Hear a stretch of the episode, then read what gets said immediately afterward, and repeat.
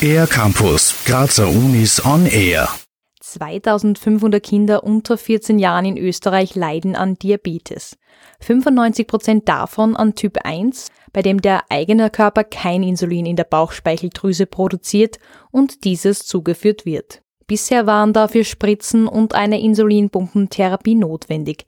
Künftig könnte eine künstliche Bauchspeicheldrüse bei Kindern für das richtige Blutzuckermanagement sorgen. Die künstliche Bauchspeicheldrüse besteht aus einer Insulinpumpe, die das Insulin enthält und kontinuierlich Insulin in den Körper abgibt über einen Katheter. Und noch weiteren zwei Komponenten, das ist ein Glukosesensor.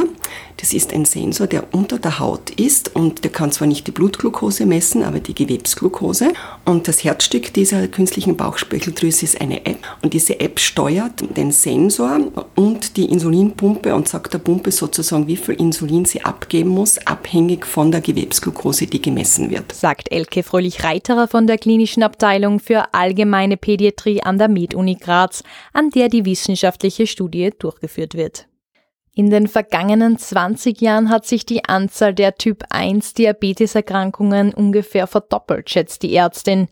Wie die Autoimmunkrankheit entsteht, ist noch unklar. Vermutet wird eine Kombination des genetischen Hintergrunds mit anderen Faktoren. Virusinfektionen werden diskutiert, aber auch Faktoren, die im Mutterleib vielleicht schon waren und viele Faktoren im späteren Leben.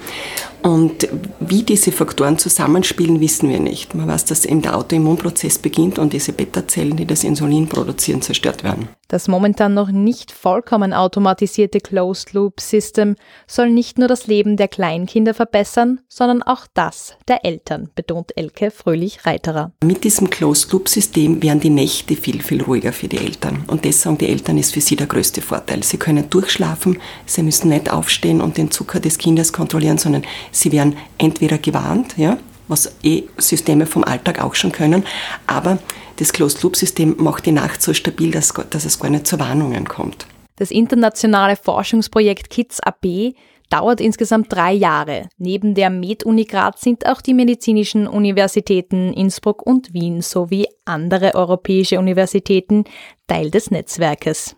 Für den R-Campus der Grazer Universitäten Christina Koppelhuber. Mehr über die Grazer Universitäten auf ercampus-graz.at